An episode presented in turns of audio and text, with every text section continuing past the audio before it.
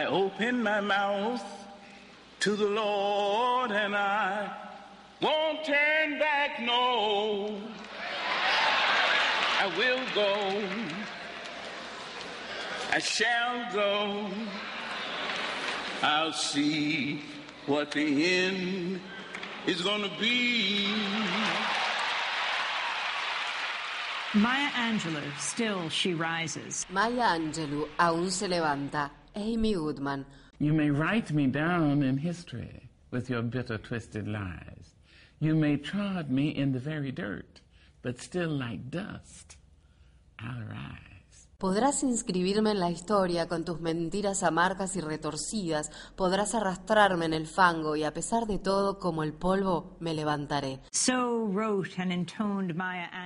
Estas son las palabras que entona Maya Angelou en su famoso poema A pesar de todo me levanto. Angelou murió esta semana a los 86 años en su hogar de Carolina del Norte. Al recordarla es importante destacar su compromiso con la lucha por la igualdad, que era una lucha no solo por su propia vida, por las mujeres y las personas afroestadounidenses, sino por la paz y la justicia en todo el mundo.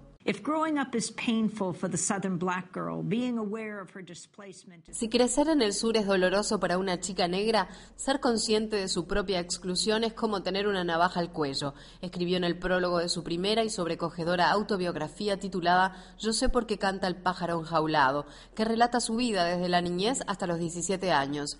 Nació en St. Louis con el nombre de Marguerite Ann Johnson. A los siete u ocho años de edad fue violada por el novio de su madre, que fue asesinado a golpes poco tiempo después. Como consecuencia de esa experiencia traumática, Maya prácticamente perdió el habla durante cinco años, en los que solamente hablaba con su hermano.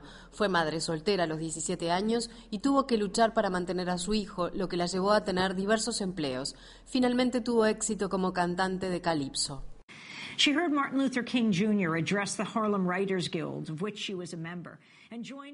Tras escuchar un discurso de Martin Luther King Jr. en la Asociación de Escritores de Harlem, de la que era miembro, produjo junto con un músico colega la revista musical El Cabaret de la Libertad, que presentaron en el barrio Greenwich Village de Nueva York a beneficio de la organización que presidía King. La Conferencia Sur de Liderazgo Cristiano, también conocida como Conferencia de Líderes Negros del Sur. Según cuentan, fueron el propio King o el legendario activista Bayard Rustin quienes le pidieron a Angelou que asumiera una posición de liderazgo en la organización ofrecimiento que aceptó y así se convirtió en la coordinadora del grupo en el norte. Maya Angelou became a supporter of Fidel Castro and the Cuban Revolution. Maya Angelou fue una fuerte defensora de Fidel Castro y de la Revolución cubana. En 1961 conoció a un activista sudafricano por los derechos civiles del que se enamoró, lo que la llevó a mudarse con su hijo a El Cairo. Aunque estuvieron juntos durante tan solo tres años, Angelou se quedó en África. Allí se mudó a Ghana, donde conoció a Malcolm X y colaboró con él en el decisivo proyecto político que estaba forjando, la Organización de la Unidad Afroestadounidense. Angelou regresó a Estados Unidos para apoyar la iniciativa, pero Malcolm X fue asesinado poco después de su regreso. Esa tragedia y el asesinato de su amigo Martin Luther King Jr. en 1968 fueron acontecimientos devastadores para Maya. En 1969 el autor James Baldwin, entre otros, la animó a que volcara su energía a la escritura. Así nació la primera de siete autobiografías y la estupenda carrera por la que Maya Angelou se hizo famosa en todo el mundo. Tras recitar su poema en el pulso de la mañana durante la ceremonia de asunción del mando del presidente Bill Clinton en 1993, Angelou se ganó un lugar muy importante en la conciencia colectiva de Estados Unidos.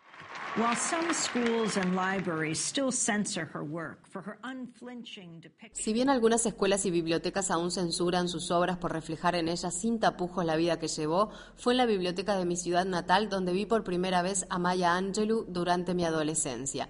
La biblioteca la invitó a pronunciar un discurso, de modo que habló, pero también bailó y cantó, demostrando un talento que nos hizo reír, llorar y estremecernos al punto de conmocionar a las cientos de personas que estábamos en el público, blancos y negros por igual.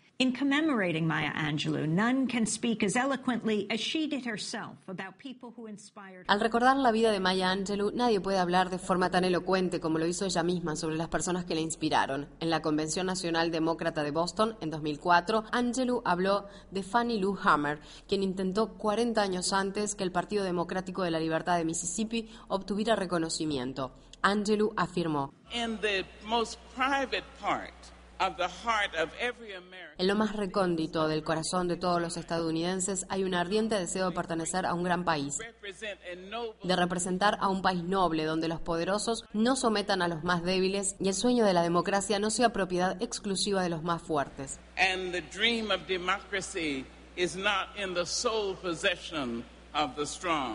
Maya Angelou's tribute two years later on the passing of her Dos años más tarde, el tributo de Maya Angelou a su amiga Coretta Scott King podría pronunciarse hoy en honor a la propia Angelou. She was the quintessential African American woman. Fue la mujer afroestadounidense por antonomasia. Nació en un pequeño pueblo represivo del sur, nació de carne y hueso, pero estaba destinada a volverse de hierro. Nació como planta de aciano, pero se convertiría en una magnolia de acero born a cornflower and destined to become a steel magnolia. En el funeral del actor y activista Ozzy Davis en 2005, celebrando en la histórica iglesia Riverside de Harlem, Maya Angelou pronunció un discurso poético como siempre. Sus palabras de reflexión sobre la muerte de su amigo también pueden servir para honrarla a ella. When great trees fall, rocks on distant hills shudder. Cuando los grandes árboles caen, tiemblan las rocas de colinas distantes, los leones se refugian en el alto césped y hasta los elefantes buscan seguridad. Cuando los grandes árboles se caen en los bosques, las pequeñas criaturas se retiran en silencio, sus sentidos alterados más allá del miedo.